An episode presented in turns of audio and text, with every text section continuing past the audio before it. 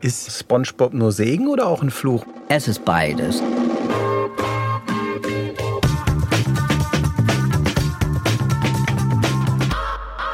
Heute ist es so, äh, ähm, dass man dann sagt, ach, diese alten Folgen da, dieser Steve Urkel, das ist ja die Stimme vom SpongeBob. Ja. Aber nicht umgekehrt, dass man sagt, SpongeBob hat die Stimme von Steve Urkel. Das heißt, der hat das eigentlich noch getoppt. Ne? Habt ihr damals mit dem Erfolg gerechnet, den das hat bis nee, heute? Kann man auch vorher gar nicht. In welchem Jahr war das, die erste Folge? Äh, SpongeBob? Ja? Ich glaube 2001 oder 2002. Oh, okay. Ne, ich glaube 2000 16, äh, ist in Amerika Jahre. gestartet und kommt dann ja immer ein bisschen später. Ja, ja, das heißt, wir sind jetzt über 15 Jahre auch dabei. Wie viele Staffeln habt ihr gemacht? Oh Gott, das weiß ich gar nicht. Vor allen Dingen, weil am Anfang haben wir immer noch staffelweise aufgenommen und inzwischen ist es aber so, da kommen immer so einzelne Folgen und wenn genug angesammelt sind, dann, dann gehen wir wieder eine Woche ins Studio. Äh, also ich kann das gar nicht mehr so zuordnen. Aber ich glaube, so 20 Staffeln müssen, oder 19, 20, weiß es gar nicht so. Und so in dem Dreh irgendwie wird es sein. Aber wie gesagt, über 15 Jahre jetzt für dich als, als Schauspieler und Sprecher der SpongeBob nur Segen oder auch ein Fluch manchmal, dass du total reduziert wirst auf ihn? Es ist beides. Also ab und zu begegnen mir schon auf den Fluren Regisseure, die sagen, Mensch Santiago, ich habe hier so eine tolle, tolle Rolle gehabt, wollte dich darauf besetzen. Da hat die Redaktion dann gesagt, jetzt, jetzt siehst mal SpongeBob, ach nee, lieber nicht. Die haben dann einfach Angst, nicht, dass man dann sagt, oh, die Stimme vom SpongeBob. Auf der anderen Seite habe ich so viele andere Aufträge bekommen, direkt eben mit der Anfrage, wir wollen aber die Stimme vom SpongeBob haben, zum Beispiel für Werbung oder für Hörspiele. Also ich denke, das hält sich dann die Waage. Ja. Obwohl es gibt ja die gibt ja Fälle, damals hier der liebe Kollege Tommy Pieper mit seinem Alf, der das heute noch verflucht. Ne? Der Tommy verflucht ist? Ja, weil er auch gesagt hat, das hat ihm seine Karriere gekostet, weil er hinterher keine Aufträge mehr bekam für Realrollen. Nicht, weil dann alle gesagt haben, das ist die Stimme vom Alf. Ähm, wobei ich denke, bei ihm war noch ein bisschen auch das Problem, der hat ja, der hat ja normal so gesprochen, das war ja seine normale Sprechstimme. Ja. Wunderbar hier bei der Serie Who's the Boss, nicht wer ist der Boss da oder so, wo es dann passte. Aber nach dem Alf, man hat dann zu der Stimme immer die, den Alf im, im, im Kopf gehabt. Und dann eben, wie gesagt, die, die, die, die Leute sind dann nicht mutig beim Besetzen, weil letztendlich sind da alles Schauspieler. Ja. Jeder Schauspieler spielt auch verschiedene Rollen, aber immer mit dem gleichen Gesicht. Da sagt man ja auch nicht, das geht nicht. Ist das vielleicht auch für dich dann von Vorteil, dass SpongeBob ist ja schon noch ein bisschen verstellt. Also man das hört, man damit, hört, dass du es bist. Man ne? erkennt die Stimme, aber es ist ja auf jeden Fall noch eine Charge. Also den Steve Buscemi würde ich nicht so sprechen. Bin ja nicht verrückt. Ja.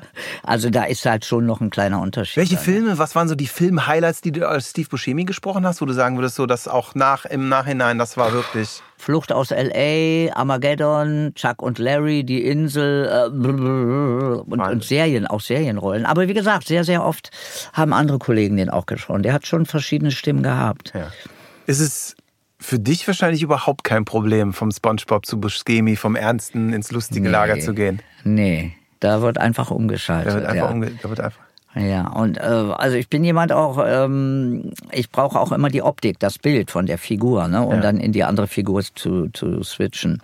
Und äh, inwiefern wird, du hast es eben schon mal kurz angesprochen, der, der SpongeBob auch in der Werbung verlangt? Also du machst Werbespots, wo ganz klar ist, mach naja, mir mal den SpongeBob? Ja, oder? wobei das eben nicht äh, mit dem Wort erwähnt wird, aber die wollen natürlich eine bekannte Stimme für irgendwelche Kinderprodukte oder sowas zum Beispiel, nicht? Wo ja. man dann eben weiß, die Kiddies gucken SpongeBob und dann erkennen die die Stimme wieder und damit gehen die dann so ein bisschen natürlich ja. auf Kundenfang. Das heißt, da ist dann für bestimmte Produkte wirklich gewollt, mach mal die SpongeBob-Stimme ne? ohne dass das namentlich erwähnt wird, ja. weil das geht auch wieder nicht aus rechtlichen Gründen.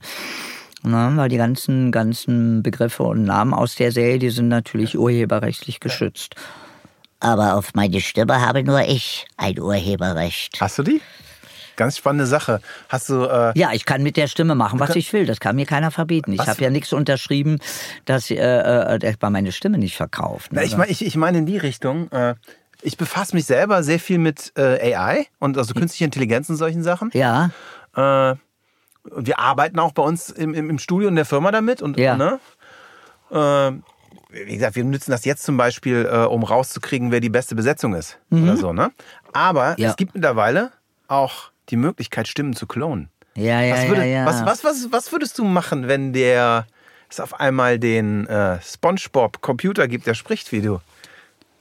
Ja, da müsste man gucken, das ergibt sich ja eine völlig neue Situation, wie da die Rechtslage ist. Ja. Das ist ja noch ein rechtsfreier Raum weil das, weil das ist ja noch nicht real. In dem Moment, wo das dann wirklich äh, auch machbar ist, denke ich, äh, muss, muss es auch da gesetzliche Vorgaben geben, dass wir da auch geschützt werden. Glaubst du, es muss ein Persönlichkeitsrecht auch an der Stimme geben? Ich denke schon, genau ja. wie es ja ein Persönlichkeitsrecht aufs Bild auch ja. gibt. Ich finde, das gehört dazu.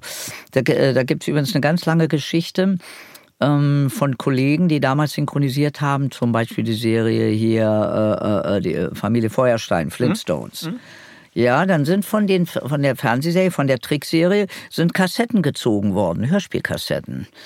Na, da haben sie dann sich irgendeinen Sprecher als äh, Erzähler dazu genommen und haben dann die, die Synchronszenen, die von den Kollegen im Synchronstudio synchronisiert wurden, als Hörspielkassette dann praktisch verarbeitet. Ja.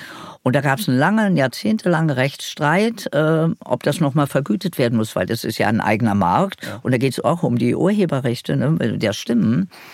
Und das hat ganz, ganz lange gedauert, bis da eben das auch eben sichergestellt wurde, dass äh, dass man, dass das nochmal vergütet werden würde. Ne? Dass es nicht einfach so eine kostenlose Zweitverwertung ist. Mhm. Ist ja ein völlig eigener Markt und die Kassetten kosten auch wieder Geld. Das heißt, die Firma nimmt damit auch wieder was ein. Und es kann nicht sein, dass die Sprecher, die, die ja mit ihrer Stimme dann den Einsatz geliefert haben, dass die dann da leer ausgehen. Ne? Ja. Aber wie gesagt, das ist so ein, so ein wackeliges Thema. Ne? Ja. Schon lange. Siehst du so eine gewisse Entwicklung oder wie sich so die Qualität von Synchronisation heute entwickelt? Wird das besser? Wird das schlechter? Es hat sich viel verändert. Es geht zum Beispiel los ganz eklatant das sogenannte Xen. Okay. Das heißt, Musst du mal früher, vielleicht erklären genau, was das ist? Ja, früher wurde man in Dialogszenen mit den Kollegen zusammen aufgenommen. Je nachdem, ob zwei oder drei oder vier Personen im selben Take waren, wurde man auf dasselbe Band aufgenommen, war zeitgleich mit den Kollegen im Atelier und konnte also auch äh, Töne und Betonungen abnehmen von dem Kollegen. Und heute wird jeder Kollege, jede Rolle auf einem eigenen Band an einem anderen Tag aufgenommen das hat für die Firma den Vorteil, dass man die ganzen Takes von einem Kollegen an einem Tag hintereinander wegmachen kann. Der Kollege verdient natürlich dann auch mehr, weil er dann statt, was weiß ich, 80 Takes vielleicht 160 Takes am Tag gesprochen hat. Ja. Äh, für die Firma ist es aber trotzdem günstiger, weil die muss den Kollegen nicht drei, viermal bestellen für die verschiedenen Szenen mit den Kollegen, sondern der wird dann einem oder zwei Tagen eben abgedreht. Und das ist für uns ein bisschen das Problem, dass wir, wir hören den Kollegen nicht mehr. Ja, ein einfaches Beispiel. Ich bin geixt und, und spreche einen Take und habe vorher ins Original gehört, wie der Kollege das da spricht und betont. Und da kommt aus der Regie hinten, nee, nee, mach mal einen anderen Sprachbogen. Ich sage, das aber hier, blablabla, so, so wie der das im Original macht. Ja, aber wir haben den Kollegen schon drauf, der hat denselben Bogen gesprochen. Hm. Das heißt, da muss der Regisseur hinten aufpassen. Ne? Weil ich höre das ja nicht, was mit dem anderen eventuell schon aufgenommen also wurde. du kriegst den anderen nicht eingespielt? Nee, Okay. Ja, also das heißt, ich höre das nicht oder umgekehrt, ich werde als Erster aufgenommen, dann müssen, müssen sich bei dem anderen Kollegen dann danach richten. Ja. Oder auch von der Lautstärke. Ne? Ich habe dann den Take gesprochen, und da kommt aus der Regie, ne, gib mal ein bisschen mehr. Ich sag, hör mal ins Original, der ist nicht so laut. Der sagt, ja, aber der Kollege ist schon drauf und der ist viel, viel lauter. So, so eine Sachen passieren da. Das heißt, äh, ist eine ganz große Verantwortung für den Regisseur da hinten. Er muss so tierisch aufpassen, weil wir selber die Kollegen, mit denen wir dann das im heißt, Dialog viel sind, von der Arbeit, gar nicht die ihr gemacht hat, die macht muss heute der Regisseur übernehmen. Ja. Weil dieses an, ja. Na? Ist es denn so, dass die Ergebnisse auch schlechter wurden dadurch, oder würdest du sagen, also am Ende hört sich doch wieder gut an, aber die Arbeit ist abstrakter geworden? Natürlich, genau. Und ich bilde mir ein, manchmal, wenn ich was höre, gerade so bei Serien, die halt so schnell schnell aufgenommen werden mit, ja. mit einem mit einer hohen Schlagzahl an Takes pro Tag. Ich bilde mir ähm, ein, manchmal zu hören äh, im Dialog und so, die haben sich gar nicht zugehört, weil das geht nicht ineinander. Ja? Also manchmal habe ich das Gefühl, dass man es dass merkt. Das war Wundervoices, powered by Sonarbird.io. Sonarbird ist die einfachste Möglichkeit, deinen Podcast als Flashbriefing auf Amazon Alexa, auf Voice-Assistenten und als Feed bei iTunes zu veröffentlichen. Mehr findest du unter sonarbird.io.